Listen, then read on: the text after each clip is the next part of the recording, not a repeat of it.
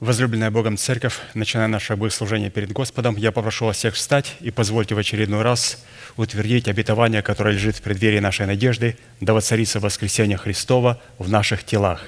Аминь. Клоним наши головы в молитве. Дорогой Небесный Отец, во имя Иисуса Христа, мы благодарим Тебя за вновь представленную привилегию быть на месте, которое чертила десница Твоя для поклонения Твоему святому имени. И ныне позволь наследию Твоему – во имя крови завета, подняться на высоты для нас недосягаемые и сокрушить всякое бремя и запинающий нас грех. Во имя Иисуса Христа да будут прокляты на этом месте, как и прежде, все дела дьявола, болезни, нищета, преждевременная смерть, демонического зависимость, всякого рода депрессии, фобии, страхи, невежество, косность. Все это да отступит от шатров святого народа Твоего – и ныне встань, Господи, на место покоя Твоего, Ты и ковчег могущества Твоего, и да облекутся святые Твои спасением Твоим, и да возрадуются пред лицом Твоим. Дай нам больше от Духа Твоего, пропитай нас Духом Твоим святым. Позволь нам найти светлое лицо Твое. Мы благодарим Тебя, что это служение представлено в Твои божественные руки, и мы молим Тебя, продолжай вести его рукой сильную и превознесенную. Великий Бог, Отец, Сын, Дух Святой. Аминь. Садись, пожалуйста.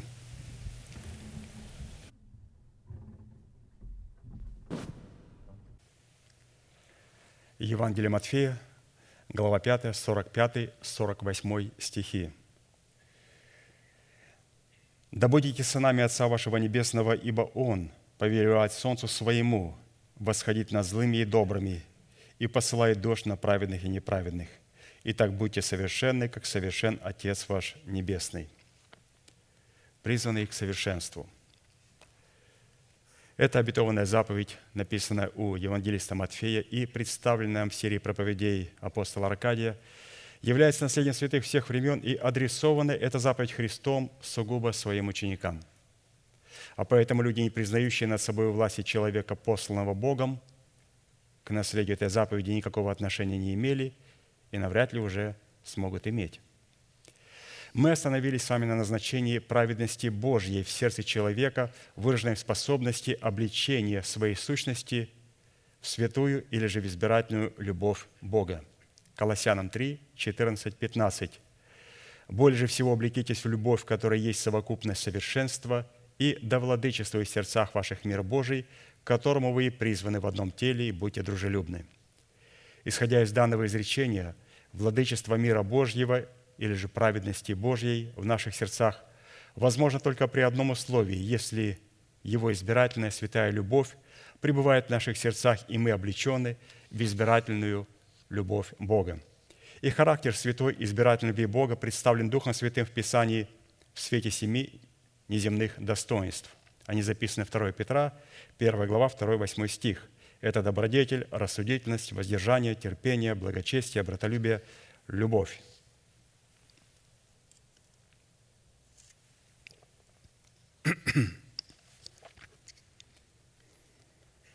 Каждое из семи достоинств плода добродетели содержит в себе характеристики всех других достоинств, так как они проистекают друг из друга, дополняют друг друга, усиливают друг друга и подтверждают истинность друг друга. Данные достоинства являются нравственными совершенствами и эталонами, присущими естеству Бога, дарованные нам через Христа, в котором мы призваны с вами обогатиться и облечься – а вот войти в, наслед... в наследование данных достоинств мы можем только через принятие Святого Духа, как Господа и Господина нашей жизни и послушанием нашей веры, вере Божией. Через наследование этих великих и драгоценных обетований мы сами делаемся причастниками божеского естества. И опять же, вспоминая все то, что мы с вами прочитали в конспектах – апостола Аркадия. И если суммировать и сказать вот вкратце, скажите, пожалуйста, семь определений, то мы начинаем с добродетели. В добродетели мы сами должны были определиться с источником, из которого истекает добро. И этим источником является Бог. Но Бог, Он проявляет себя в конкретных вещах. И Он хочет, чтобы мы дали определенную конкретику Его Царству Небесному. И это Царство Небесное, Его конкретика, Его добро на земле представляет Церковь Господа Иисуса Христа, избранный Богом остаток, который в притче 31 глава, последняя глава этой книги, представлена в лице добродетельной жены. Вот именно добродетель может быть открыта, найдена и начинается с добродетельной жены. Там говорит Лемуил, царь Лемуил, он говорит, чему его наставила мать царя Лемуила. И он сказал, что она сказала ему, кто найдет добродетельную жену, цена ее выше жемчугов. Кто найдет церковь, избранный Богом достаток, остаток, цена такой церкви выше жемчугов. То есть мы видим о том, что добродетель Бога, она сокрывает себя или же может быть открыта через добродетельную жену, которая представляет церковь Господа Иисуса Христа. И Писание говорит, а, мать сказала царю ты должен найти такую добродетельную жену. А найти эту добродетельную жену непросто. Другое место, которое делает ссылку пастор Аркадий, он говорит и ссылается на слова Иисуса Христа, который сказал, подвязайтесь войти сквозь тесные врата, ибо многие поищут найти и не возмогут. Многие поищут найти добро и не возмогут найти. Почему? Потому что необходимо их найти, во-первых же, в лице добродетельной жены. И после того, когда мы нашли это добро великое, второе, что у нас появляется, рассудительность. Рассудительность именно там, в этой церкви, мне начинают учить, что хорошо, и что плохо. Не то, что я считаю хорошо и что я считаю плохо, а то, что Бог в Своем Слове называет добром и что Он называет злом. Третье качество воздержания, услышав, что такое добро и что такое зло, я делаю решение и избираю добро и отвергаю зло. Четвертое, терпение приходит на помощь. После того, когда я сделал решение избрать добро, оно говорит, это нелегко. Избрать добро – это значит – смотреть на то, что Бог называет добром, оно находится в надежде, находится в будущем, находится в невидимой сфере, в духовной сфере, и называть это несуществующее, как уже существующее. Тебе необходимо для этого терпение. Потом подходит благочестие и говорит, то, что Бог называет злом, я помогу тебе сохранить твое посвящение через продолжающееся освящение до дня явления Господа Иисуса Христа. Потом со всеми этими качествами мы выходим в братолюбие, в комнату братолюбия, где происходит обличение в святость Божию, переход из смерти в жизнь, после чего мы заходим, разумеется, в тронную царя царей Господа господствующих, в комнату, которая называется «Любовь Божия Агапы», совокупность совершенства, где происходит коронация церкви. Итак, избирательная любовь Бога, выраженная в семи неземных достоинствах и характеристиках, ничего общего не имеет и не может иметь с природой толерантной человеческой любви – исполненной эгоизма, порока, корости и непостоянства. И в отличие от толерантной и эгоистической любви человека, избирательная любовь Бога отличается тем, что она наделена палящей ревностью Бога, Его всеведением и Его абсолютной мудростью, которую никоим образом невозможно использовать в порочных, коростных и эгоистических целях человека. В силу этого именно сила святой избирательной любви Бога в формате семи неземных достоинств призвана разрушить державу смерти в нашем теле и на ее месте воцарить воскресение Христова в наших телах и облечь наши тела воскресения Христова в лице нашего нового человека. И перед нами было поставлено четыре вопроса, и мы остановились на третьем вопросе, который звучит следующим образом. Какие условия необходимо выполнить, чтобы получить способность показывать в вере формат любви Божией, исходящей из атмосферы братолюбия – то есть какие условия необходимы? То есть мы продолжаем говорить о братолюбии. Это как раз то место, где святые должны перейти из состояния смерти в состояние жизни, чтобы потом они могли облечься в воскресение Христова. То есть это очень важная комната. Это очень важная комната. Здесь нету грима, нету ничего. Здесь мы на самом деле сдираем шкуру ветхого человека без всякого грима и без всего облекаемся потом в праведность и святость истины Божией. Это очень важная комната, которую ни в коем случае нельзя миновать. И вот условия, какие необходимо выполнить. И мы с вами прошли первое условие, остановились на втором условии. Вторая составляющая условия, дающая право показывать в своей вере любовь Божию Агапа в атмосфере братолюбия, состоит в способности вести отношения друг с другом в границах завета соли – что на практике означает являть в братолюбии святость. То есть это важная составляющая. То есть в братолюбии являть святость. То есть говорим о святости. Марка 9, 49, 50. «Ибо всякий огнем осолится, и всякая жертва солью осолится. Соль – добрая вещь, но ежели соль не солона будет, чем вы ее поправите? Имейте в себе соль, и мир имейте между собою». То есть соль – это добрая вещь. Сахар – это не добрая вещь, а соль – это добрая вещь. Сахар надо лимитизировать, а соль надо употреблять правильно. Это очень хорошая вещь. Нам необходимо будет ответить на четыре вопроса, говоря о святости Божьей, в которой мы дадим определение, назначение, цену и признаки, по которым мы определим вот наличие святости в нас. И вот мы остановились на третьем. Какую цену необходимо заплатить, чтобы являть плод святости в показании любви Божией, обнаружившей себя в атмосфере братолюбия, функции завета соли – то есть какую цену заплатить, сколько стоит святость, которую мы показываем в братолюбии. И мы сегодня прочитаем семь составляющих, то есть пастор приводит семь пунктов, в которых он говорит, сколько стоит святость, которую, из-за которой человек платит, где? В завете соли. В завете крови Иисус заплатил свою цену и дал нам свою святость. В завете соли мы начинаем платить цену для того, чтобы мы могли обнаружить себе ту святость, которая была заложена в нас, когда мы получили оправдание даром и родились свыше, как залог. Теперь в завете соли и потом в завете покоя мы окончательно уже утверждаем ту святость, которая была заложена в завете крови святого Иисуса. Итак, семь составляющих. Сегодня будем отвечать, сколько стоит святость который мы с вами должны явить в завете соли. Итак, первая цена, первая бирочка. Подходим к ней и читаем. Во-первых, цена за право творить святость в показании любви Божьей, исходящей из атмосферы братолюбия, состоит в послушании нашей веры, вере Божьей. Угу. Первая цена святости в братолюбии – послушание вере Божьей, Слову Божьему, послушание Слову Божьему. Числа 20, 12.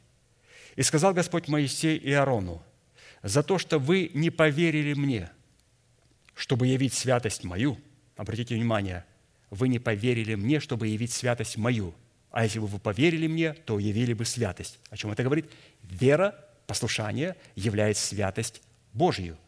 И он говорит Моисею и Аарону в разочаровании, если бы вы поверили мне, для того, чтобы просто явить мою святость перед очами всех Израилевых. Не ведете вы народа сего в землю, которую я даю ему».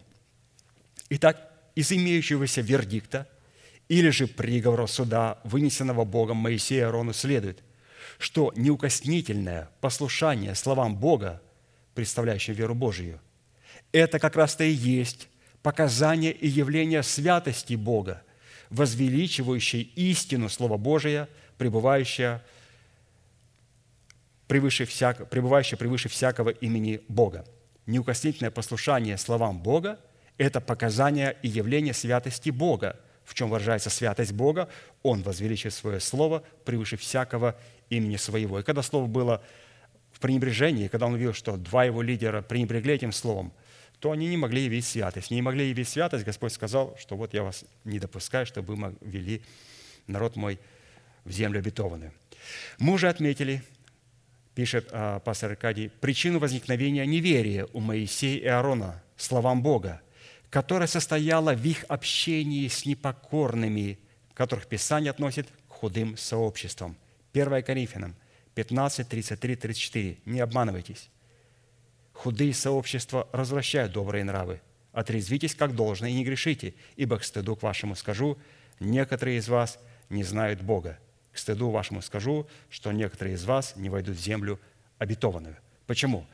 Потому что мы не явили Его святости. Как мы являем Его святость? Через послушание Его Слову, которое Он возвеличил превыше всякого имени Своего. Это была первая составляющая. Вторая. Во-вторых, цена за право творить святость, показание любви Божией, исходящей из атмосферы братолюбия, состоит уже в послушании словам человека, поставленного над нами Богом. Числа 6, 5.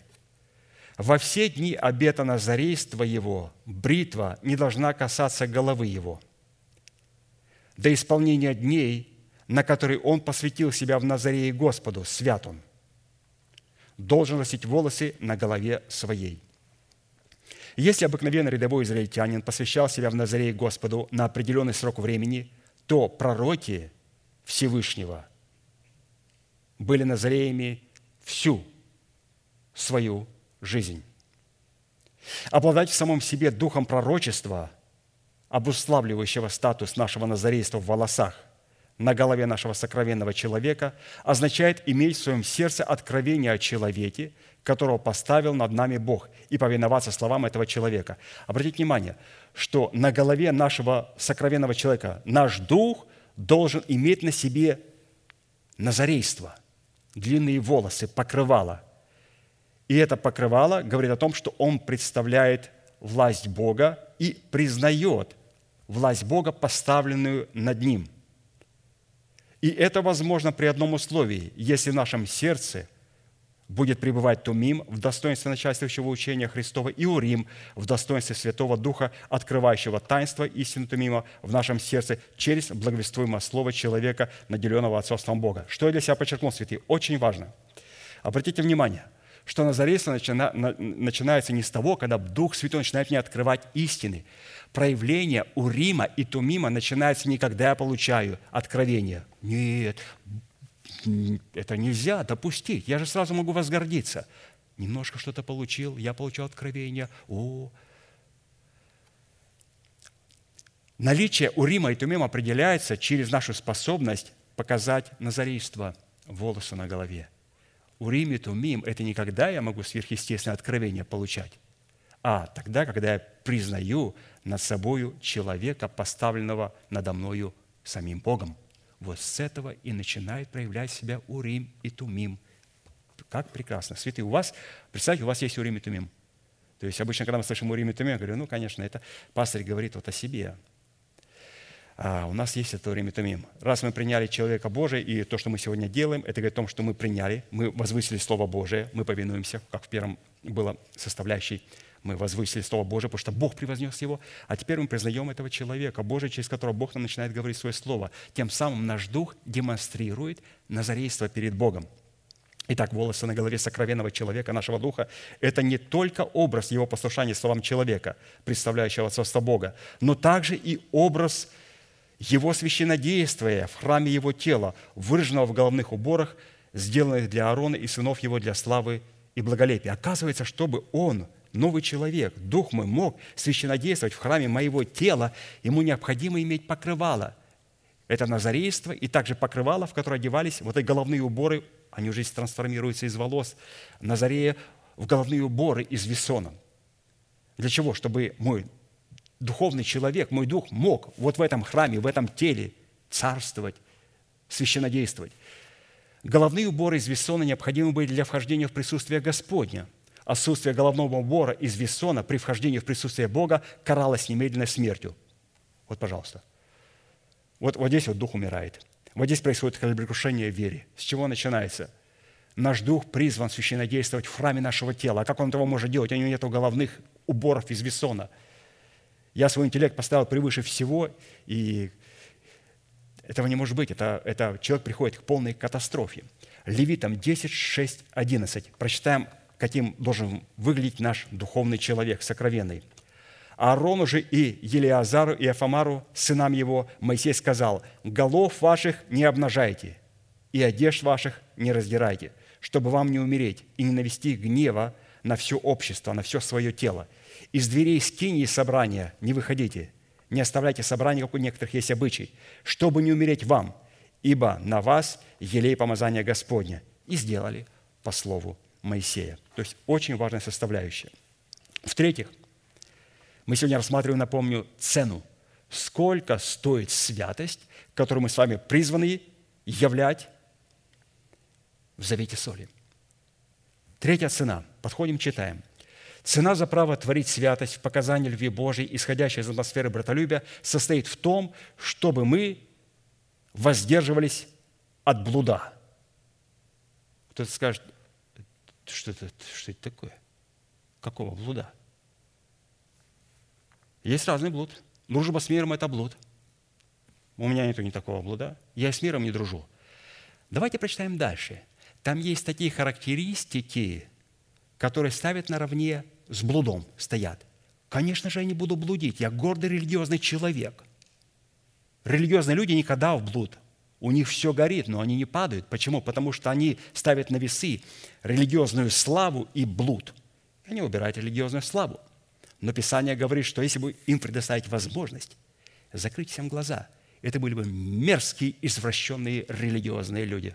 Самые извращенные люди – это религиозные люди, оккультно обремененные. Религиозные люди – это самые развращенные люди, как пастор говорит. Э, когда вот такой человек смотрит, то опасно смотреть в эти глаза. Посмотрим, блуд на одной ступенечке стоит с такими качествами, и человек может сказать, что, Боже мой, у меня эти качества есть. Ну, давайте прочитаем, о чем нам советует и пренебрегает, э, предохраняет нас пастырь. 1 Фессалоникийцам 4, 3, 5. «Ибо воля Божия есть освящение ваше, освящение ваше, чтобы вы воздерживались от блуда, чтобы каждый из вас умел соблюдать свой сосуд в святости и чести и не в страсти похотения, какие язычники, не знающие Бога, в связи с этим повелением приведем 10 причин, почему человек в своем освящении, так называемом, не может воздерживаться от блуда. То есть 10 причин, которые не смогут его воздержать от блуда. Или же тех характеристик, которые стоят на одной ступеньке с этим вот качеством блуда. Итак, первая причина. 10 причин. Как 10 заповедей, это прямо надо записать, надо запомнить. Первая причина – Почему человек в своем освящении не может воздерживаться от блуда? Состоит в том, что это не дух блуда, который следует изгонять, как изгоняют бесов, а наша земная сущность, которую необходимо умертвить посредством соработы нашего креста с истиной креста Христова. Колоссянам 3, 5, 6. Итак, умертвите земные члены ваши, блуд, нечистоту, страсть, злую похоть и любостяжание, которое есть и злослужение, за которое гнев Божий грядет на сынов противления. Вторая причина, почему человек в своем освящении не может воздержаться от блуда, состоит в легализации им вина пития. Ефесянам 5, 18. «И не упивайтесь вином». Не упивайтесь, как пастор говорит, несколько значений. Не пейте много – и также не наслаждайтесь. Упиваться – это наслаждаться, и не упиваться – также второе значение а, – не пить много. И они идут вместе, эти два значения. Итак, не наслаждайтесь вином, от которого бывает распутство, но исполняйтесь духом. Третье – Причина, почему человек в своем освящении не может воздержаться от блуда, состоит в том, что мы находимся не в том месте и не в то время, где нам следует находиться. И мы знаем пример, это был Давид, который в то время, когда цари выходят на войну, он в это время остался дома. И, разумеется, он не смог себя воздержать. И он упал в грех именно в то время, когда Иав – окружил столицу аманитян, Раба. Как только окружил, аманитяне сказали, дорогие господа, нам терять нечего. Все средства задействовать. Смерть. Подошли к столице. Евреи подошли к столице. Задействовать все средства, чтобы помазанник там упал. И, разумеется, а, дьявол это знал, что подошли к сердцевине ада, к столице аманитян, и в это время, когда они окружили его, Давид согрешает. И, разумеется, победы невозможно было полной произвести. То есть надо было воевать. Это там Давид должен был быть вместе с Иавом и с другими мужами. Четвертая причина. То есть здесь очень важно подчеркнуть, что молитвенные собрания очень важны. Очень важны. Мы это уже поняли, это я уже вижу, судя по, по той жажде, которую святые имеют, и приходит на служение и э, почтение к Слову Божьему, это говорит о том, что можно переходить к четвертому пункту. Четвертая причина, почему человек в своем освящении не может воздержаться от блуда, состоит в том, что его освящение не соответствует требованиям Писания, поэтому его око нечисто. Матфея 6, 19, 24. Светильник для тела есть око, и так, если око твое будет чисто, то и все тело твое будет светло. Если же око твое будет худо, то все тело твое будет темно. Итак, если свет, который в тебе тьма, то какова же тьма? То есть под этой тьмой подразумевается душевность, то есть надо от нее избавляться. Пятое. Причина, почему человек в своем освящении не может воздержаться от блуда, состоит в том, что у него сохраняются дружеские отношения с миром или же вожделение к миру. Иакова 4, 4, 7. «Прелюбодеи и прелюбодейцы». То есть обращается апостол Иаков к церкви. «Не знаете ли, что дружба с миром есть вражда против Бога? Итак, кто хочет быть другом миру, тот становится врагом Богу. Или вы думаете, что напрасно, говорит Писание, до ревности любит Дух, живущий в нас? Но тем больше дает благодать. Посему и сказано, Бог гордым противится, а смиренным дает благодать. Итак, покоритесь Богу, противостаньте дьяволу и убежит от вас. Шестая причина, почему человек в своем освящении не может воздерживаться от блуда, состоит в том, что он не заботится иметь Бога в разуме, чтобы дать Богу основания нанести на его чело печать праведности. То есть размышлять – это очень важная составляющая. Римлянам 1, 28, 32. «И как они не заботились иметь Бога в разуме, то предал их Бог превратному уму, делать непотребство, так что они исполнены всякой неправды, блуда, лукавства, корыстолюбия, злобы, исполнены зависти, убийства, распри, обмана, злонравия, злоречивы, клеветники, богоненавистники, обидчики, самохвалы, горды, изобретательны на зло, непослушны родителям, безрассудны, вероломны, нелюбивы, непримиримы, немилостивы. Они знают праведный суд Божий, что делающие такие дела достойны смерти, однако не только их делают, но и делающих одобряют. Седьмая причина – Почему человек в своем освящении не может воздерживаться от блуда, состоит в том, что сокровище его сердца является недоброй. Матфея 12, 34, 37. «Ибо от избытка сердца говорят уста. Добрый человек из доброго сокровища выносит доброе, а злой человек из злого сокровища выносит злое. Говорю же вам, что за всякое праздное слово, какое скажут люди, дадут они ответ в день суда, ибо от слов своих оправдаешься и от слов своих осудишься. Восьмая причина, почему человек в своем освящении не может воздерживаться от блуда, состоит в том, что сердце его не отдано его отцу, и его глаза не наблюдают пути его отца. То есть здесь говорится человека, который представляет отцовство Бога. «Сын мой», притча 23, 26, 35, «Сын мой, отдай сердце твое мне и глаза твои, да наблюдают пути мои. Потому что блудница, лжецерковь, глубокая пропасть и чужая жена, синагога сатаны, тесный колодец. Она, как разбойник, сидит в засаде и умножает между людьми законопреступников. То есть здесь говорится о том, что необходимо смотреть на человека, который представляет отцовство Бога – Иначе мы будем смотреть вот на синагоги сатаны, которые здесь представлены блудницами и вот чужой женой. Девятое. Причина, почему человек в своем освящении не может воздерживаться от блуда, состоит в том, что он не положил завет с глазами своими не помышлять о девице. Иов 31, 1. «Завет положил я с глазами моими, чтобы не помышлять мне о девице».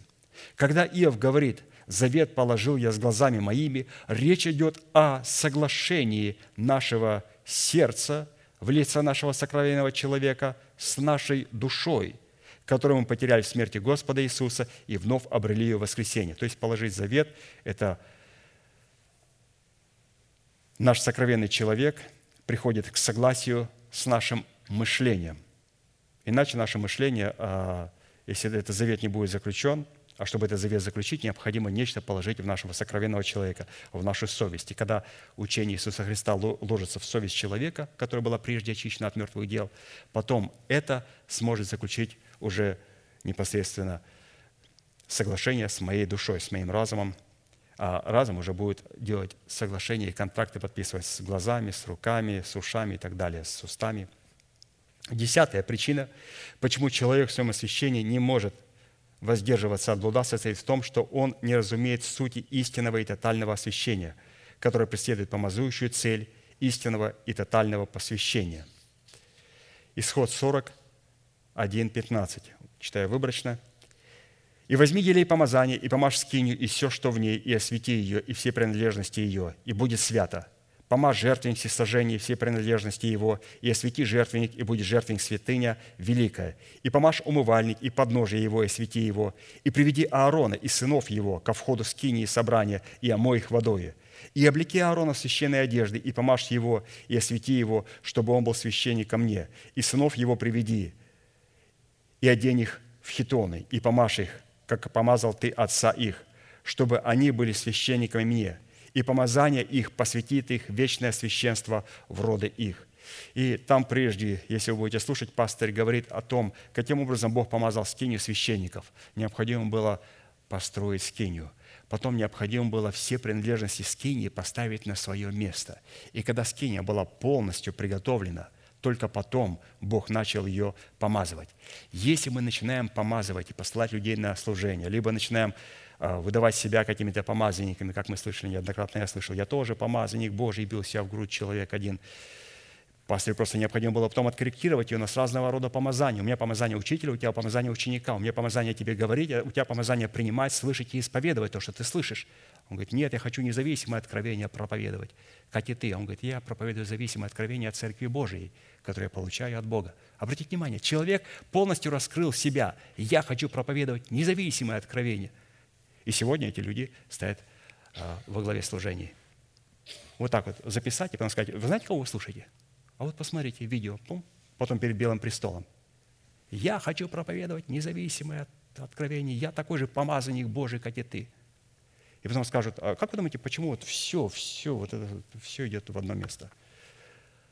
Потому что у этих людей было тоже желание вот так побить себя и сказать, я тоже, у меня есть нечто независимое. Поэтому то помазание, которое здесь было, для этого помазания необходимо было полностью приготовить скинию. Когда она была полностью готова, когда все было полностью готово в соответствии Писания, только потом оно помазывалось Богом. Это была третья составляющая. Четвертая составляющая. Напомню, что мы сегодня говорим о том, сколько стоит святость, которую мы являем в завете соли. Подходим к четвертой бирочке и читаем, что там написано – Четвертая составляющая цены за право творить святость показаний любви Божьей, исходящей из атмосферы братолюбия, состоит в том, чтобы отложить прежний образ жизни ветхого человека, обновиться духом нашего ума, чтобы облечься в нового человека, созданного по Богу в праведности, святости и истины. Хорошо известно нам место, Ефесянам 4, 21, 24. «Так как истина в Иисусе, отложите прежний образ жизни ветхого человека, истлевающего в обосительных похотях – и обновитесь духом ума вашего, чтобы облечься в нового человека, созданного по Богу в праведности и святости истины». Мы не раз обращали свое внимание на то, что человек, рожденный от Бога, автоматически не может войти в наследие праведности и святости истины, содержащей в себе наследие нашей надежды во Христе Иисусе в спасении своей души и в установлении своего тела искуплением Христовым. И если мы будем полагать, что приняв спасение – в прощении грехов, соделанных прежде, мы уже спасены, то мы глубоко заблуждаемся. Так как прощение наших грехов не избавляет нас от производителя греха, живущего в нашем теле, в лице ветхого человека, за которым стоят организованные силы тьмы. Когда мы рождаемся от семени слова истины, то наш дух – в достоинстве нашего сокровенного человека, по своей природе и по своему происхождению становится сродни Богу или же несет в себе генетическую программу самого Бога. В то время как наша душа с ее разумной эмоциональной сферой остается прежней и несет в себе генетическую программу Пашего Херувима, переданную нам через греховное семя наших отцов по плоти и зависит от этой программы наша душа. И, разумеется, наше тело пожинает плоды – вот этой такой души. Мы стареем, болеем и умираем.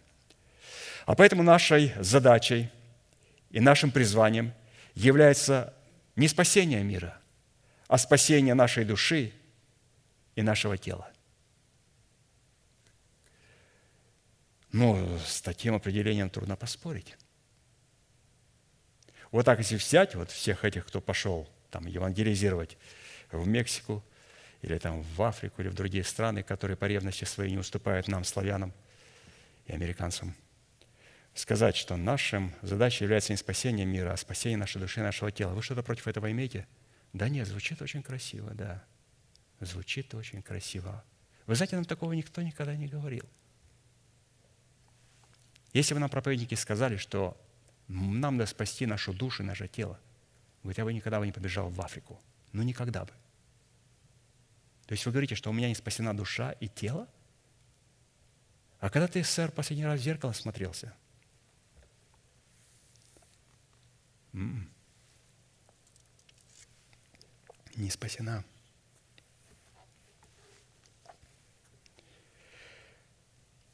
Прежний образ жизни – это система ценностей, нравственное и культурное наследие. Что такое прежний образ жизни, который мы так ценим – и которую так трудно потерять в смерти Господа. Это система ценностей, нравственное и культурное наследие, выраженное в правилах и укладе поведения, отображающее подобие жизни вне Бога, которую человек наследует через генетическую греховную жизнь своих отцов. Поэтому отношение к прежнему образу жизни следует рассматривать как отношение к греху в целом. Глагол «отложить», переведенный с еврейского языка на греческий, имеет смысл Смысл в таких семи оттенков и значений. Отложить – это отличать и раздел... раздеться, отличать или раздеться и обнажиться. То есть, что такое отложить? Это раздеться, обнажиться.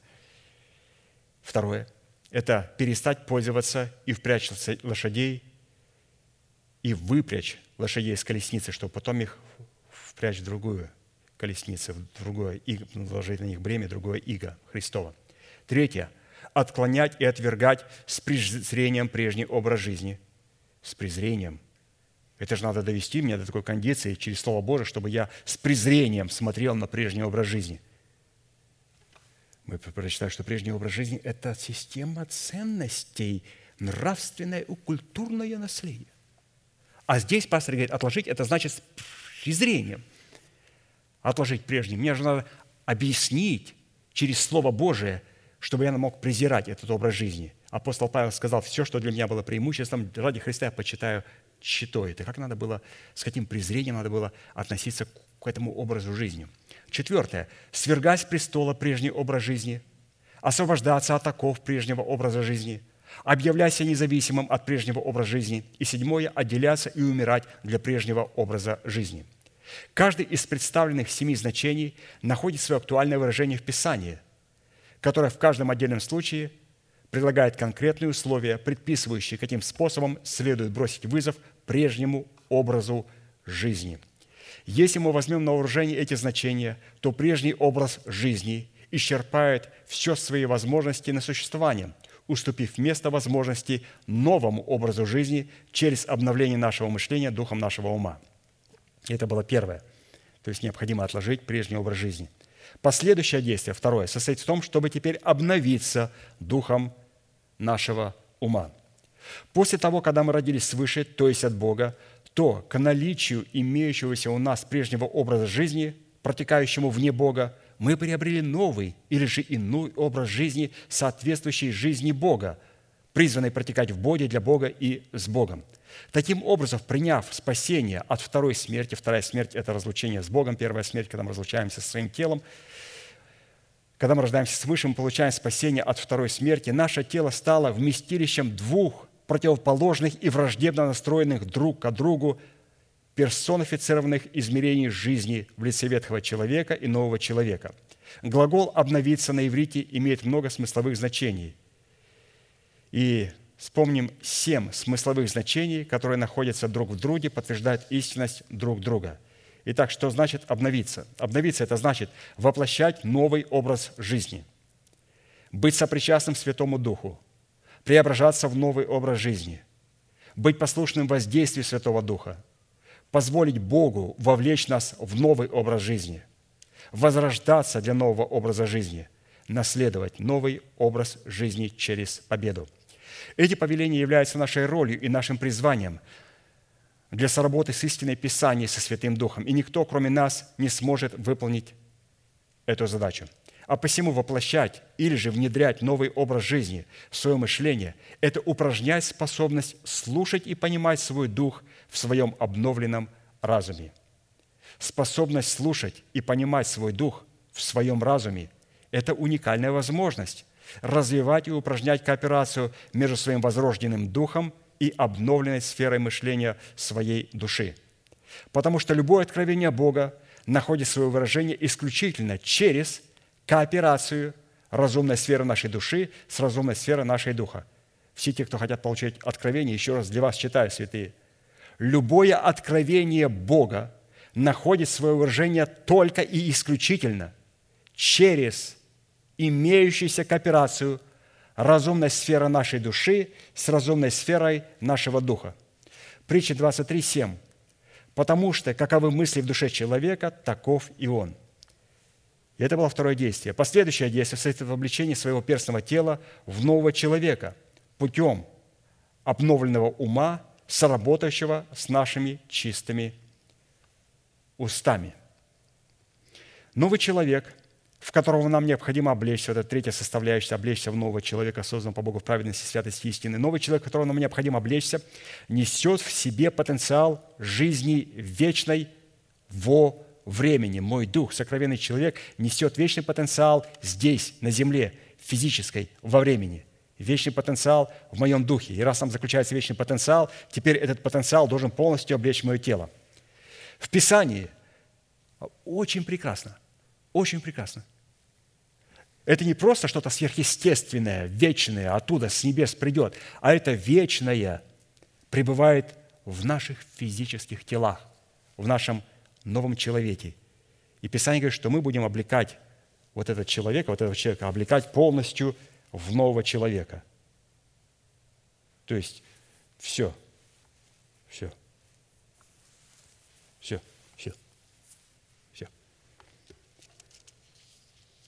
Писании под обличением в образ нового человека имеется в виду обличение в живой весон. Живой весон. Вот я подчеркнул. В живой весон. Мы не говорим про абстрактный весон. Живой весон. Этот живой весон находится в сокровенном человеке. Обличение в живой весон, чистый и светлый. Живой. О котором говорится, что такой живой весон является праведностью кого? Святых, в которую облекается наш новый человек – когда приходит в полноту возраста Христова. Когда мы приходим в полноту возраста Христова, мы становимся живым весоном. Глагол «облечься» весон чистый и светлый означает вызывать свое гнездо, говорится про орла, вознестись, как возносятся орлы, пленить самого себя, смирить самого себя, дисциплинировать самого себя, превозносить в суде Господа, явить святость Господню в правде. Вот этих семь составляющих. Второзаконие 32, 11, 12. «Как орел вызывает гнездо свое, носится над птенцами своими, распростирает крылья свои, берет их и носит их на перьях своих.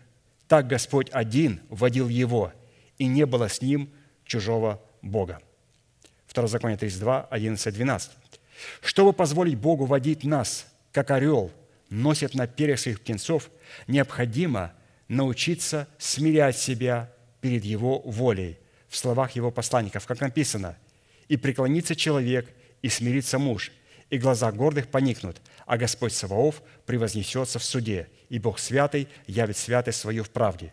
То есть здесь Господь превозносится в суде, и Он для нас становится орлом. Обратите внимание, прежде чем Он будет меня носить на своих орлиных крыльях, мне необходимо в своей личной жизни сделать его орлом. А как? Через смирение, когда я смиряюсь, и когда глаза гордых поникнут в лице ветхого человека, тогда Господь превозносится в своем суде и становится для меня орлом, который теперь начинает меня учить летать. Показание смирения перед волей Божией – это цена за право кооперировать взращенным нами плодами святости со святостью Бога, что дает Богу основание превознести нас. Иакова 4,10. «Смиритесь перед Господом, и вознесет вас». Итак, все через смирение. Через смирение мы превозносим Господа, и потом Господь превозносит через это же смирение нас и носит на своих крыльях. Пятая составляющая Мы сегодня говорим о том, сколько стоит святость, которую мы с вами являем в завете соли. Пятая бирочка, подходим, читаем. Пятая составляющая цены за право творить святость, показание своей вере, братолюбия состоит в том, чтобы отделить себя самого от всего несвятого. 2 Коринфянам 6, 14, 18. «Не преклоняйтесь под чужое ермо». Слово «ермо» – это такой деревянный хомут, который надевался на двух валов. И потом они связывались вместе, и они шли, и на них можно было то есть и пахать, и возить определенный груз. То есть вот это ермо – это хомут деревянный, к которому привязывались, например, два вала. И Писание говорит, что есть хомут такой, ермо, под которое нельзя преклоняться, а есть ермо, иго Христова, с которым мы вместе должны нести бремя его. А вот с кем мы не должны нести бремя. Не преклоняйтесь по чужое ермо с неверными – Ибо какое общение праведности с беззаконием? Что общего у света с тьмою? Какое согласие между Христом и Велиаром? Или какое соучастие верного с неверным? Какая совместимость храма Божия с идолами? Ибо вы храм Бога живаго, как сказал Бог, «Вселюсь в них и буду ходить в них, и буду их Богом, и они будут моим народом». И потому выйдите из среды их и отделитесь, говорит Господь, и не прикасайтесь к нечистому, и я приму вас» и буду вам отцом, и вы будете моими сынами и черями, говорит Господь Вседержитель. Данное требование не преклоняться по чужое ярмо с неверными представлено в пяти запретах, представляющих наше освящение, в котором призваны являть святость. Это, во-первых, запрет на общение праведностью с беззаконием. Второе – запрет на общение света с тьмою – Третье – запрет на согласие между Христом и Велиаром в нашей жизни. Четвертое – запрет на соучастие верного с неверным. И пятое – запрет на совместимость храма Божия с идолами. Итак, давайте рассмотрим первую, что Писание представляет праведностью, которой противопоказано общение с беззаконием. Потому что когда одевается на нас вот этот хомут, вот это чужое ермо, то мы должны понимать, что мы должны разорвать это ермо. То есть никакого не должно быть совмещения праведности с беззаконием. Потому что именно праведность призвана стоять на страже границ святости. Праведность, определяющая границы святости, праведность у нас, она определяет границы святости в сердце человека, выражаясь в исполнении закона заповедей, установленных Богом. А поэтому праведность вне сердца не имеет права называться и быть праведностью. Именно исполнение заповедей Христовых, которые являются стражами, сберегающими в нашем сердце границы святости, дают Богу юридическое основание пребывать среди нас и быть нашим Богом, а нам быть Его народом.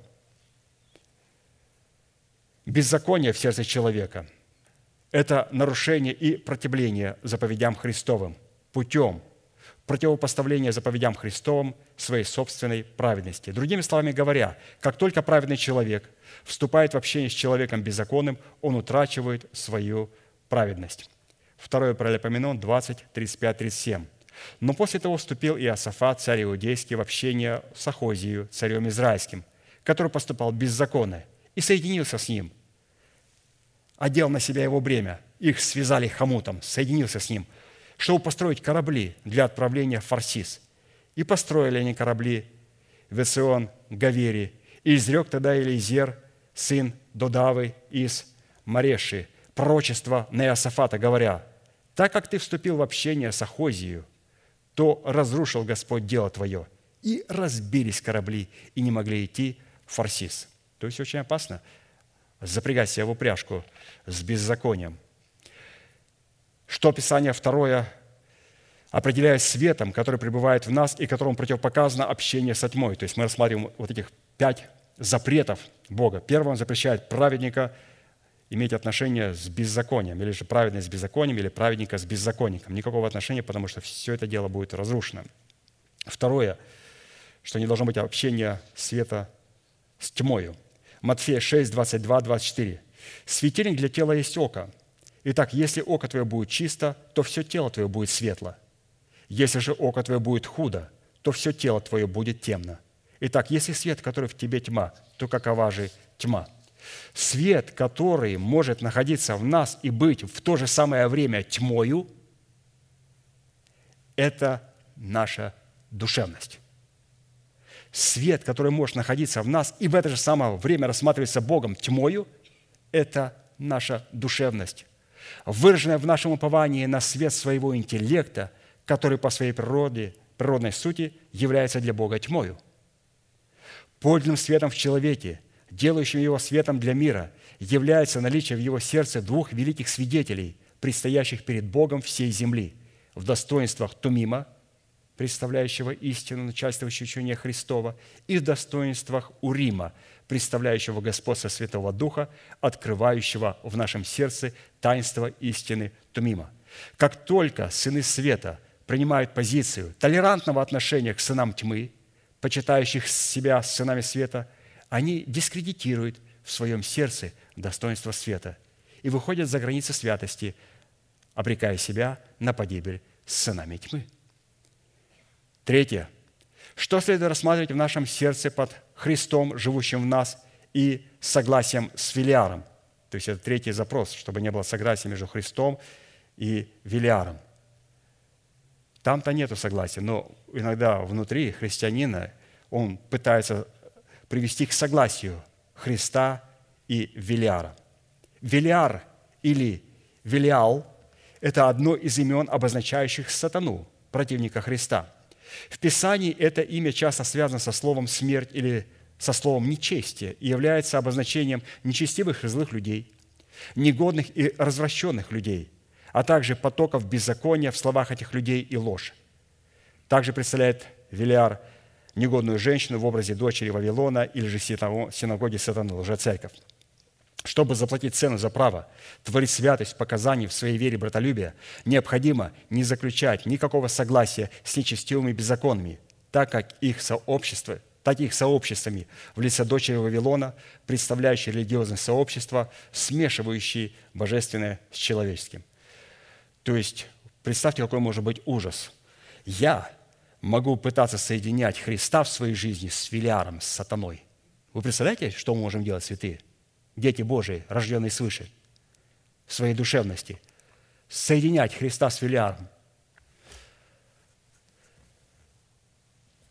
В результате Христа, живущего в нас, означенного в нашем уповании, нам прилежащую нашу надежду, мы сможем отвергать всякое согласие с филиаром, живущим среди нас в лице противников истины, начальствующего учения Христова –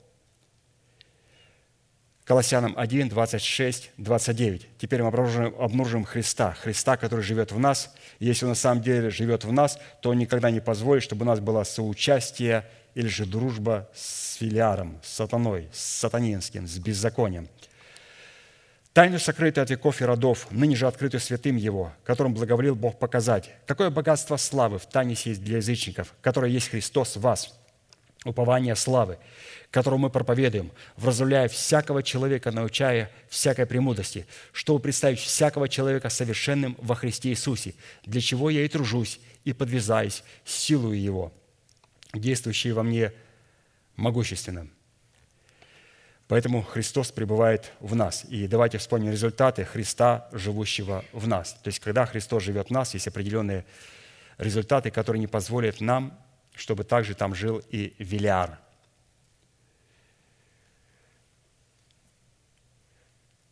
В результате Христа, живущего в нас, мы, во-первых, становимся храмом Бога и носителями Святого Духа. Далее, в результате Христа, живущего в нас, мы обретаем способность преобразиться в сущность Христа, а не в сущность Велиара. Если мы преображаемся в сущность Христа, Святого Христа, в Его святую любовь, это говорит о том, что живет в нас Христос, и мы не пытаемся Его совместить с Велиаром. Далее, в результате Христа, живущего в нас, а не Велиара, мы будем обладать способностью искать Бога в своей внутренности, а не Велиара. Далее, в результате Христа, живущего в нас, а не Велиара и сатаны, мы при испытании и исследовании самих себя будем обнаруживать себе Христа. Далее, в результате Христа, живущего в нас, мы будем слушать голос Святого Духа и истолковывать его своим языком. Второе Царство 23, 1, 2. Вот последние слова Давида, изречение Давида – сына Есеева, изречения мужа, поставленного высоко помазанника Бога Иаковлева и сладкого певца Израилева. «Дух Господень говорит во мне, и Слово Его на языке у меня». Слово Божие записано у меня в сердце, и я исповедую этого Слова. И когда я исповедую то Слово, которое есть внутри меня, но никак во мне не может жить Велиар. А если у меня это Слово записано в интеллекте, я выучил его, и молюсь с интеллекта. В сердце может жить Велиар.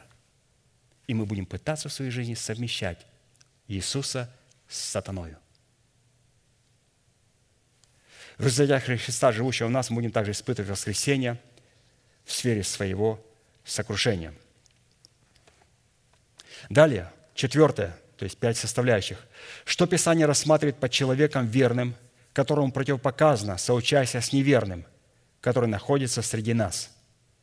То есть пять запретов. И здесь запрет человека верного с неверным.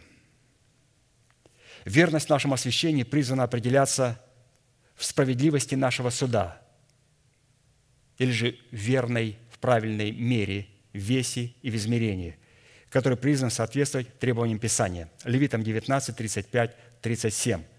«Не делайте неправды в суде, в мере и весе, и в измерении. Да будет у вас весы верные».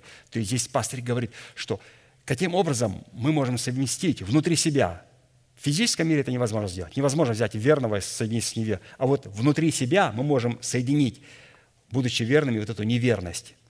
Определяется через весы. Как мы даем оценку. И он говорит, что да не будут у вас, да будут, да будут у вас весы верные. Верные весы у кого? У человека верного. Неверные весы у лжеца, у человека неверного. Весы верные, гири верные, ефа верная и дин верный. У кого? У человека верного. «Я Господь Бог ваш, который вывел вас из земли египетской. Соблюдайте все уставы мои, все законы мои и исполняйте их, я Господь».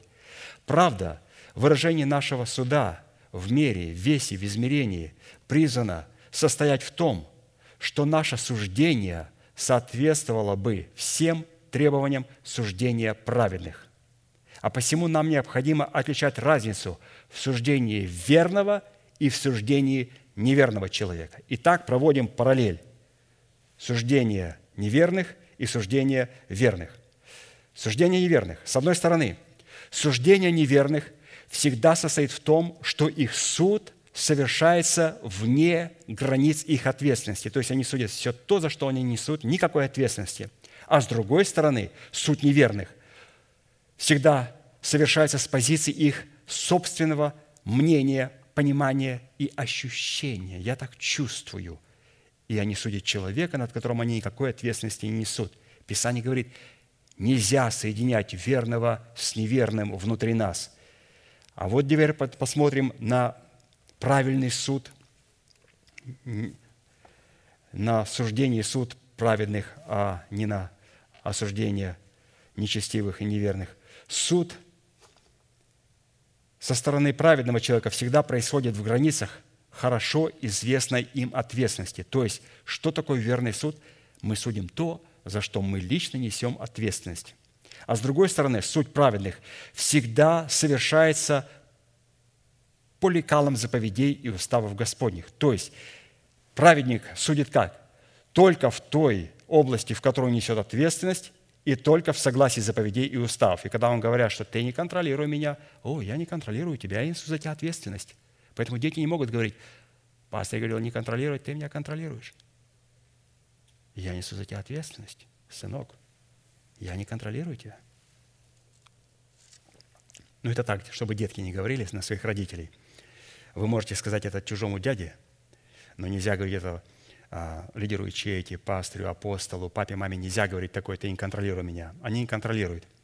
И даже когда усы есть у детей, если они живут под одним кровом с родителями, то человек все-таки несет какую-то определенную ответственность. Разумеется, он не может воспитывать ее, как воспитывают маленьких детей, но где-то мы должны согласиться, что все-таки мы какой-то, мы ответственны перед родителями.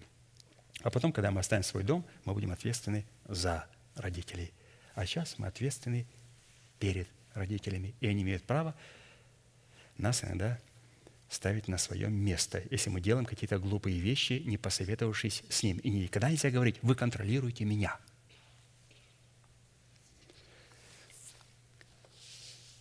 Вот смотрите, как Иов сказал, о чем мы прочитали. Иов 36, 16, 18.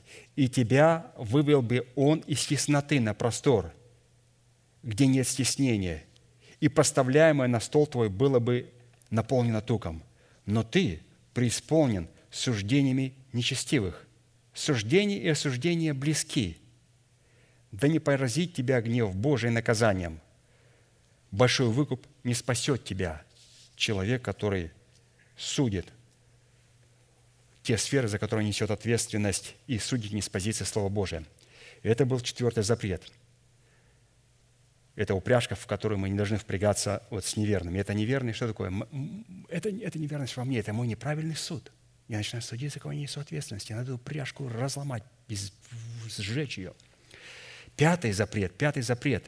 Мы смотрим, где мы могли связать себя с сатаной, идем с ним в одной упряжке, пахаем на его поле и работаем на его мельницу.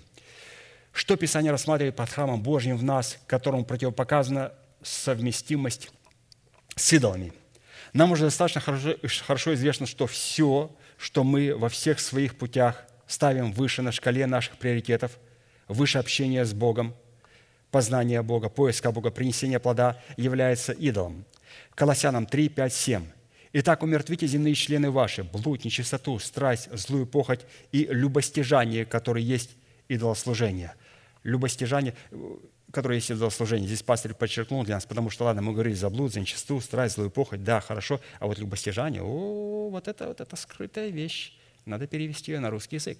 Любостяжание, которое есть идолослужение, поклонение бесам, за которое гнев Божий грядет на сынов противления, в которых и вы некогда обращались, когда жили между ними – Итак, что такое любостяжание? Любостяжание – это корыстолюбие или сребролюбие, любовь к деньгам, жадность, свое корыстие, лихоимство, ненасытимость. В корне любостяжания находится восполнение расливающих желаний плоти. Такой род идолопоклонства в формате любостяжания проявляет себя в неумеренной жажде собственного пиара и известности – вот здесь себя проявляет любостяжание, для достижения которого используется воровство откровений помазанников Божьих, практика даров Святого Духа, так называемая, и изгнание бесов, и также евангелизация, на которую человека никто никогда не посылал. То есть в этом проявляется любостяжание. Посмотрите, как глубоко себя скрыло любостяжание. Итак, чтобы соработать взращенными нами плодом святости, со святостью Бога, и таким путем дать Богу основание ходить среди нас и быть нашим Богом, а нам быть Его народом, нам необходимо испытать себя на предмет того, заплатили ли мы цену за право на власть являть святость в показании своей вере братолюбия в означенных пяти запретах. То есть эти все пять запретов должны быть нами исполнены.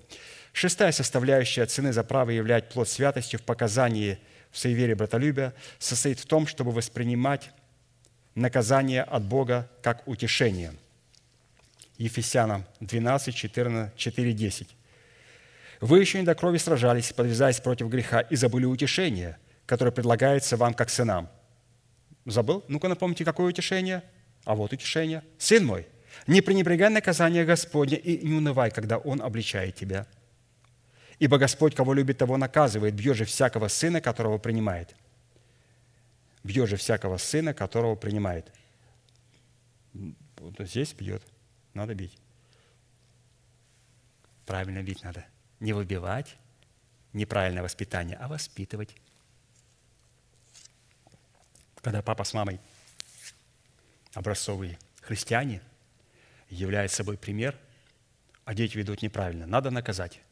Но когда отец ведет себя и живет как сатана, и пытается выбить себя и своего сына, это нечестно – так нельзя поступать. Ибо если какой сын, которого бы не наказывал хороший отец, превосходно. Дети, у которых образцовые родители, и которые ведут себя неправильно, их надо наказывать не только словом, но можно и приложить розгу. Если они слушаются, то что ж ты такое, откуда это вообще взялось? Надо вот это надо, значит, выявить, как оно могло появиться. Пример такой не показал, оно появилось ну, муха появилась, надо хлопнуть по ней. Что-то стоит, ну, если бы весь мусор был, что бы я сделал? Я бы, я бы не говорю, Господи, убери его. Я бы взял его, убрал его вот, ремешочком немножечко. То есть э, иногда мы слушаем, нам кажется, надо наказывать, не надо наказывать. Пастор говорит, надо наказывать. Слово Божие говорит, надо наказывать, правильно наказывать. Вот спросите у пастора, как он наказывал. И вот подражайте ему. А все остальные должны брать пример. и другие люди не являются шаблоном. А я делаю так. Ну и что, что ты делаешь так? Ну, к тебе же дети не приходят, вы не исповедуются. Ибо если какой сын, которого бы не наказывал отец, притом, если бы мы, будучи наказываем плотскими родителями нашими, боялись их, то не гораздо ли Божий должны покориться Отцу Духов, чтобы жить? Те наказывали нас по своему произволу для немногих дней, а сей – для пользы, чтобы нам иметь участие в святости Его. Мы уже не раз обращали внимание на тот фактор, что наказание от Бога, о котором здесь говорится, это формат обличения, в котором Бог из своей к нам любви проливает свой свет, чтобы предохранить нас от погибели.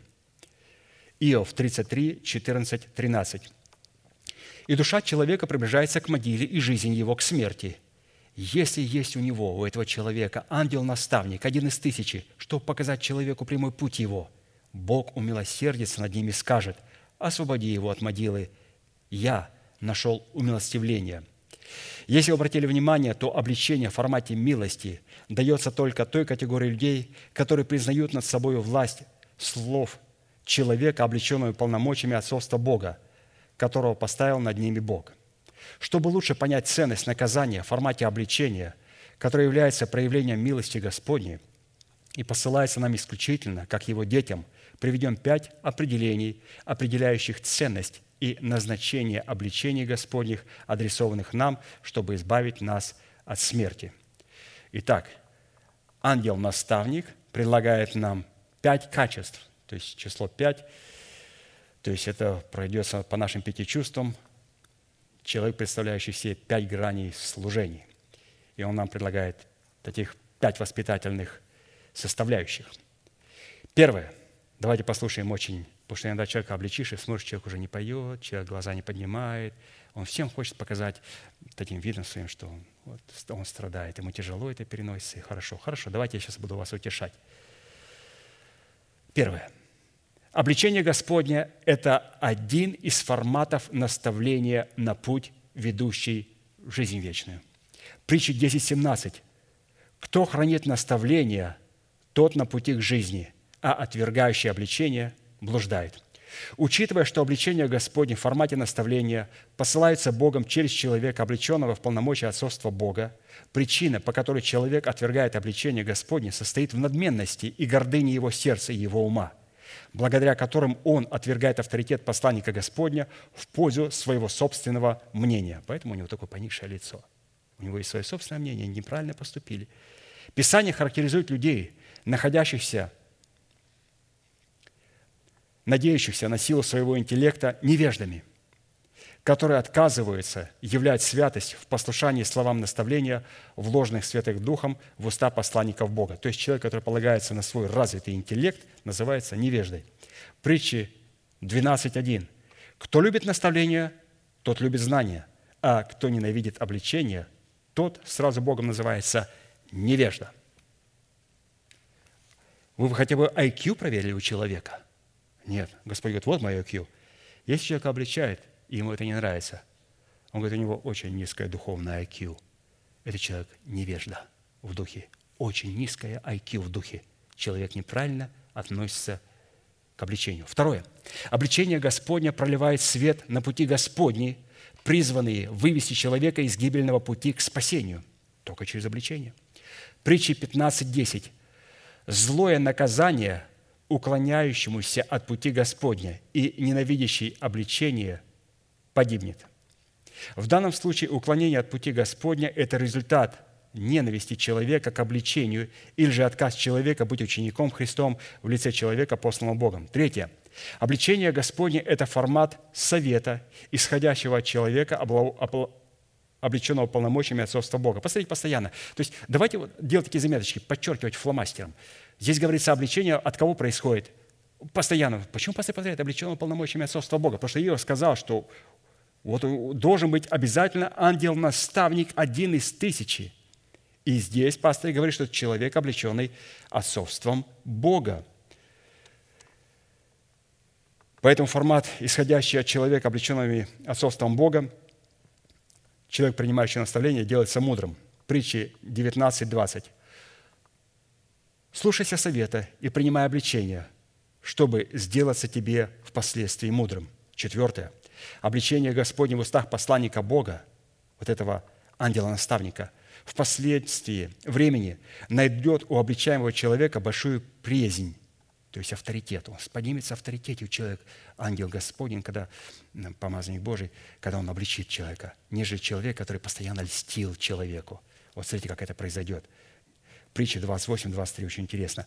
«Обличающий человека найдет после большую приязнь». То есть он поднимется у него в авторитете. Меня помазанник Божий обличил. И как правильно, как это мне помогло? Нежели тот человек, который льстит своим языком. Тот человек полностью потеряет свой авторитет. И пятое. Обличение Господня, находящееся в устах благоразумных родителей, предусматривает обличение в союзе с розгой. То есть благоразумные родители. То есть вот, пожалуйста, вот мы здесь Прочитаем опять. Притча 29, 15. Розга и обличение. То есть обязательно, когда мы наказываем, необходимо говорить. Не просто побил и ничего не сказал сыну, а вот розга и обличение дает мудрость. Просто розга не дает мудрости, просто обличение может не помочь, а розга с обличением дает мудрость. Но отрок, оставленный в небрежении, делает стыд своей матери. И это была шестая составляющая. Ну и коротенько седьмая составляющая – за право являть плод святости в показании в своей вере братолюбия состоит в том, чтобы мы могли уразуметь дарованное нам спасение во Христе Иисусе. То есть разуметь спасение – это цена святости. Необходимо уразуметь его. Римлянам 8, 24. «Ибо мы спасены в надежде. Надежда же, когда видит, не есть надежда. Ибо если кто видит, то чего ему и надеяться. Но когда мы надеемся того, чего не видим, тогда ожидаем – в терпении. При рождении семени, слово истины, не только статус нашего рождения от Бога, но и наше оправдание, которое мы получаем в нашем новом рождении, дается нам в семени, которое является залогом нашего спасения. И чтобы получить оправдание, дарованное нам в спасении в формате залога, в собственность, нам необходимо пустить его в оборот, в смерти Господа Иисуса Христа – Каким образом? Путем отречения своего народа от дома своего отца и от расливающих вожделения своей души, чтобы потом впоследствии получить прибыль в взращенном нами плоде правды, который позволит благодати Божией воцариться в нашем сердце. То есть, каким образом мы получаем спасение, каким образом оно возрастает. То есть, мы получаем его в семени, и оно возрастает. И теперь очень красивая притча Христа. И потом пастырь очень красиво ее описывает. Послушаем очень внимательно. Время осталось немного – прямом и в переносном смысле. Луки 11, 21, 23. «Когда сильный с оружием охраняет свой дом, когда ветхий человек охраняет наше тело, тогда в безопасности его имения. Когда же сильнейший Иисус Христос через нашего сокровенного человека нападет на него, на ветхого человека, и победит его, тогда возьмет все оружие его». То есть закон, который был против нас, закон суждения, трансформируется в оправдание. Уста, которые мы проклинали себя, мы начинаем благословлять себя. Возьмет все оружие его, уста, и теперь эти уста не будут больше нас проклинать, мы будем благословлять себя, на которое надеялся он, этот человек, и разделит похищенное у него, ветхого человека, то есть нашу душу и наше тело получит себе в наследие. Итак, я наперед забежал, потому что я же прочитал. Это не то, что я прямо сижу тут, и я же прочитал, я знаком с этим.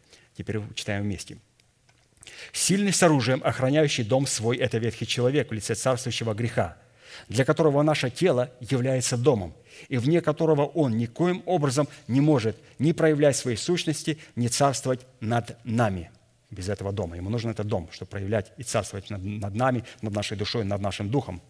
Тело. Все борются, всем нужно это тело. Оружие, на которое повает ветхий человек и которым охраняет наше тело от власти Христа в лице нашего нового человека, это закон святости, закон Моисея, закон осуждения, дающий ему силу держать нас в рабстве, осуждать нас, который выражает себя в зависимости от нашего народа, от дома нашего Отца и расливающих возделение нашей души. А вот сильнейший – это Христос, но в нас Он представлен в лице нашего сокровенного духовного человека, но того, который пришел в меру полного возраста Христова. Пока наш новый человек не пришел в меру полного возраста Христова, он не называется сильнейшим. Сильнейший – это Христос, который в нас и который приводит наш дух в меру полного возраста Христова, мужа совершенного. И когда наш дух приходит в меру полного возраста Христова, тогда Писание говорит, что у нас есть сильнейший, который сможет забрать оружие, на которое надеется ветхий человек, и забрать все то, что он держал, нашу душу и наше тело. Оказывается, это должен сделать новый человек, который пришел в меру полного возраста Христова. Не просто Христос, Господи, помоги, сделай Иисус. Он Моисей говорит, что ты кричишь? У тебя же в руках жезл. Что ты кричишь? Неудобно перед ангелами. Новый человек. Победа сильнейшего в лице нашего нового человека, пришедшего в полноту совершенства возраста Христова, состоит в том, что наш новый человек получил возможность соработать с разумными способностями нашей души, благодаря тому, что, повинуясь своей вере, вере Божией, мы потеряли в смерти Иисуса, чтобы обрести ее в воскресение Иисуса. Здесь пастор проводит деталь, что, оказывается, не просто приходит наш совершенный человек в миру полностью Христова, душа тоже изменяется и тоже спасается вместе с Духом. То есть она тоже проходит через смерть Господа Иисуса в то время, когда а, наш дух возрастает. Таким образом, наш новый человек, соработая с мышлением нашей души, обновленным воскресением Христовым, получил в свое распоряжение жезл наших уст для исповедания веры Божьей, пребывающей в Его сути, в которых наша душа стала почитать себя мертвой для царствующего греха в нашем теле, а живой для Бога, называя несуществующую державу жизни в нашем перстном теле как существующую. И так мы отобрали оружие у ветхого человека, на которого надеялся. Кто это сделал? Сильнейший. Кто это? Наш внутренний духовный человек, который пришел в меру полностью Христова, и он придет тогда, когда наша душа изменится, пройдет через смерть, и потом новый человек через душу возьмет вот это оружие, наши уста, которые нас проклинали. О, я какой старый, какой я больной, какой я неудачник, какой я бедный. О, все мне не получается, я, наверное, не успею. А, мы не отобрали еще оружие у ветхого человека. Не отобрали. По устам человека можно определить, есть у него сильнейший в лице Иисуса Христа, который находится в новом человеке, который пришел в миру полного Иисуса Христова. Таким путем наши слова, исповедующие веру Божию, пребывающие в недрах нашего сокровенного человека, стали тем оружием, наши слова, наши слова, наши слова, кроткие уста, стали тем оружием, которым мы разделяем со Христом похищенную грехом нашу душу и наше тело – Оказывается, вот это оружие, наши уста мы берем и исповедуем, чтобы забрать у ветхого человека нашу душу и наше тело, утверждая тем самым наше звание и наше избрание во Христе Иисусе. Матфея 12, 35, 37. «Добрый человек из доброго сокровища выносит доброе, а злой человек из злого сокровища выносит злое. Говорю же вам, что за всякое праздное слово, какое скажут люди, дадут они ответ в день суда ибо от слов своих оправдаешься, и от слов своих осудишься». То есть здесь вот эти слова, которыми мы оправдаемся, они должны приходить вот от этого сильнейшего, который должен быть по времени уже в нас. И этот сильнейший наш дух, друзья, Христос будет делать все через наш дух. Наш дух должен забрать у ветхого человека оружие. И он это сделает вместе с душой, обновленным мышлением – через исповедание. Я прекращаю негативно исповедовать, я прекращаю контролировать святых, я прекращаю говорить о себе негативно, потому что это говорит о том, что оружие находится в руках ветхого человека. Это нехорошо. И теперь давайте посмотрим, нам представлены три составляющие. Каким образом мы начинаем действовать вот этим мечом, кроткими устами – кроткими устами. Каким образом мы выбираем это оружие и начинаем действовать этим оружием через кроткие уста. То есть три определения. Во-первых, будем помнить, что слова, которыми мы призваны оправдывать себя, раньше мы осуждали себя, осуждали себя. Ну, конечно же, там был сильный, сильный. Писание называет его сильным. Ветхий человек, он сильный. Но дух тоже становится сильным. А потом он должен стать сильнейшим, то есть сильнее ветхого человека. Только когда он будет отображать Христа в себе – Поэтому слова, которым призваны оправдывать себя, обретают свою юридическую силу, когда мы находимся во Христе или же в теле Христовом, а Христос живет в нашем теле, что возможно только после сораспятия со Христом. Итак, поместить себя, я понял здесь следующее. Юридическую силу мои слова будут иметь только при одном условии. Во-первых, я должен поместить себя во Христа. Как помещаю себя во Христа, я не должен стать клеткой тела Христова – Поместить себя во Христа, я должен войти в тело Христова. А поместить Христа в себя я могу только через смерть Господа Иисуса Христа – законом я умер для закона, чтобы жить для Бога. Я сораспялся Христу, и уже не я живу, но живет во мне Христос. Через что? Через смерть. И пребывая в смерти путем сораспятия со Христом, дает нам основание носить себе мертвость Иисуса, что дает Святому Духу основание явить в нашем теле также и жизнь, и воскресение Иисусова. Итак, поместить себя во Христа – это поместить себя в Церковь Божию, где Он представляет нас – и находимся под Его покровом, поместить Христа в себя через смерть Иисуса, который позволит потом раскрыться воскресению Христова в нас. Это было первое. Второе, мы говорим о том, каким образом воевать своим оружием. Во-вторых, слова, которые мы призваны себя оправдывать, обретают свою юридическую силу, когда мы исповедуем их в формате веры Божьей, пребывающей в нашем сердце. Римлянам 10, 9, 10. Ибо если устами твоими будешь исповедовать Иисуса Господом и сердцем твоим веровать, что Бог воскресил Его из мертвых, то спасешься, потому что сердцем верует к праведности, а устами исповедует ко спасению».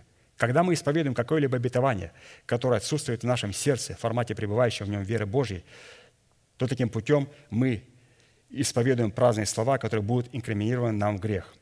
Говорю вам, что за всякое праздное слово, которое скажут люди, дадут они ответ в день суда, ибо от слов своих оправдаешься и от слов своих осудишься. Мне, значит, не исповедовать? И исповедовать. Вы находитесь во Христе, вы находитесь в церкви. И вы умерли для своего народа, для дома своего отца, для своих рассевающих желаний. Исповедовать. Исповедовать. Вы находитесь во Христе, Христос находится в вас. Исповедовать. Исповедовать. И в-третьих, слова, которые мы призваны себя оправдывать, являются оружием и ценой, дающим нам право на власть, являть святость любви Божией в атмосфере братолюбия – Евреям 12, 14. «Старайтесь иметь мир со всеми и святость, без которой никто не увидит Господа». То есть исповедовать Святое Слово Божие. Аминь. Будьте благословенны и будем, пожалуйста, молиться.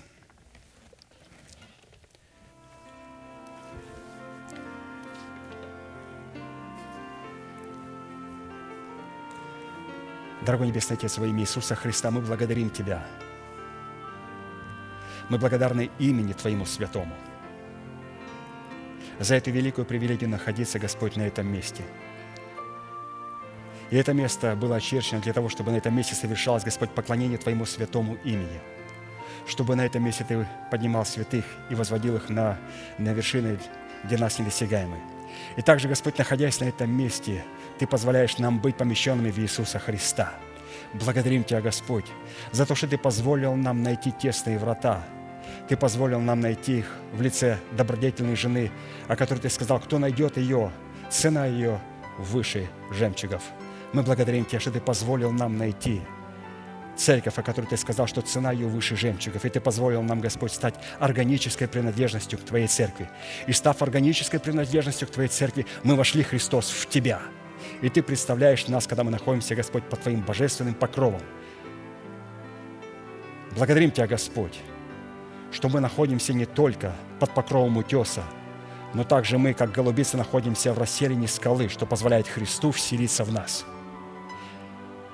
Господь, Ты не только позволил своей смертью, своим воскресением нам поместить себя в Тебя, а также быть помещенным в нас, когда мы, Господь, погружаемся в смерть Господа Иисуса Христа и умираем в ней, для того, чтобы ходить, Господь, с Тобой в обновленной жизни – и мы благодарим Тебя, Господь, за то, что Ты позволил нам найти Тебя.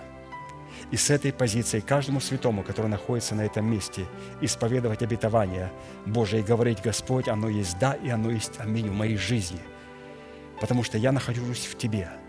Я нахожусь под покровом утеса, и Ты находишься в мне, когда я нахожусь, Господь, в расселении этой скалы. Ты поместил, поместил, Господь, нас в эту расщелину, в смерть Господа Иисуса Христа – ты заключил, Господь, завет с нашим новым человеком. И сегодня наш новый человек приходит в силу и приходит в состояние, когда, Господь, Ты дашь ему название и статус сильнейшего. И когда наш дух станет сильнейшим, сильнее ветхого человека, который от юности своей знал, что такое бой, что такое брань, но, Господь, Ты позволил взрастить через работу нашей веры с Твоей верой, нашего внутреннего человека, и отобразить Христа в своей сути.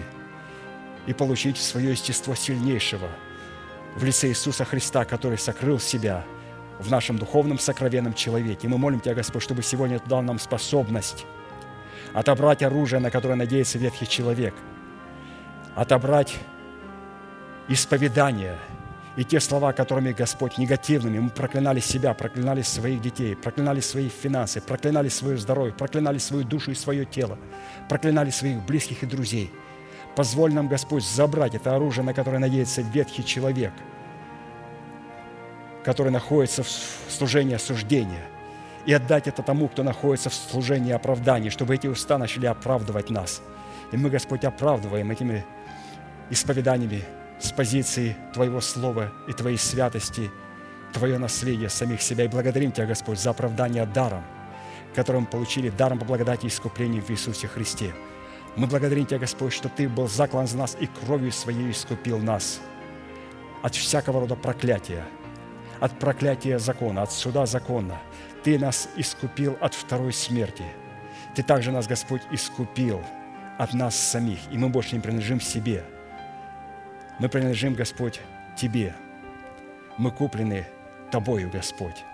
И мы сегодня отдаем себя в рабы Тебе. А для этого, Господь, мы сегодня разрушаем всякие оковы, разрушаем, Господь, всякие узы, всякое ермо – которое могло нас каким-либо образом соединять с неверными, соединять с сатаною, соединять с Фириилом, соединять с беззаконием, соединять с идолами и личным пиаром и желанием славы. Разрушать, Господь, все это для того, чтобы взять иго Твое и бремя Твое на себя. Ты сказал, что иго Твое и бремя Твое легкое. Благодарим Тебя, Господь. Оно легкое, потому что это бремя Ты несешь со святыми Твоими – это очень тяжелое бремя. Это очень тяжелое бремя. Христос, твое бремя очень тяжелое. Ты сказал, что когда это бремя падает на человека, оно его раздавит. И когда он падает на это бремя, он разбивается. Но так как мы, Господь, находимся с Тобой под одним ермом, под одним игом, и наша вера сработает с Твоей верой, то иго становится, Господь, легким – благодарим Тебя за то, что сегодня оружие, на которое полагался сильным в нашем естестве, мы сделали решение отобрать у него. Мы не позволим больше никогда проявлять этой нечисти ветхому человеку, себя через наши уста. Наши уста, с ними заключил завет Господь. Наши глаза, наши уши – наши руки и наши ноги. Господь с ними заключил завет новый человек, с которым Ты заключил завет. И мы отдаем свои члены в орудия праведности, для того, чтобы Ты, Господь, позволил нам победить сильного, потому что если мы не победим сильного, к моменту исполнения Твоего обетования, воцарения воскресения Христова, и не продемонстрируем – в способности продемонстрировать исповедание кротких уст, тогда, Господь, это обетование пройдет. Мы не хотим, Господь, чтобы обетование было в посрамлении. А поэтому мы разрушаем всякие бремя, всякие узы, разрушаем всякое иго врага и облекаем себя как великую привилегию в рабство Христово. Мы благодарим Тебя, Господь, за эти драгоценные истины. Мы благодарим Тебя, Господь, что Ты не только нам позволил находиться в церкви, которую Ты называешь о том и говоришь о ней, что она превыше жемчугов. Ты дал нам, Господь, прекрасные истины, прекрасные уставы. Ты дал нам, Господь, Слово Божие, которое также превыше жемчугов. Мы дорожим этим Словом, Господь. Мы ожидаем откровения этого Слова внутри себя. Мы принимаем это Слово, и мы сохраняем это Слово. И мы благодарим Тебя, Господь, что у нас есть ангел-наставник. Мы благодарим Тебя, Господь, что Ты можешь нас обличать, и мы будем принимать это обличение как наставление, как исправление, через которое Ты будешь нам напоминать и возвещать о нашем будущем, о нашей надежде. Мы благодарим Тебя, Господь, за то Слово, которое мы сегодня имеем, и мы с трепетом ожидаем то Слово, которое Ты для нас приготовил. И мы истинно, Господь, познали, что Ты отвечаешь помазаннику Твоему со Твоих святых небес. Да будет, Господь, благословенно имя Твое на этом святом месте. Наш великий Бог, Отец и Дух Святой. Аминь. Отче наш, сущий на небесах, да святится имя Твое, да придет царствие Твое, да будет воля Твоя и на земле, как и на небе. Хлеб наш насущный подавай нам на каждый день, и прости нам долги наши, как и мы прощаем должникам нашим. И не веди нас в искушение, но избавь нас от лукавого, ибо Твое есть царство, и сила, и слава во веки. Аминь. И закончим нашей неизменной манифестацией – могущим уже соблюсти нас от падения и поставить пред славою Своею непорочными в радости, единому, премудрому Богу, Спасителю нашему, через Иисуса Христа, Господа нашего, слава и величие, сила и власть прежде всех веков, ныне и во все веки. Аминь.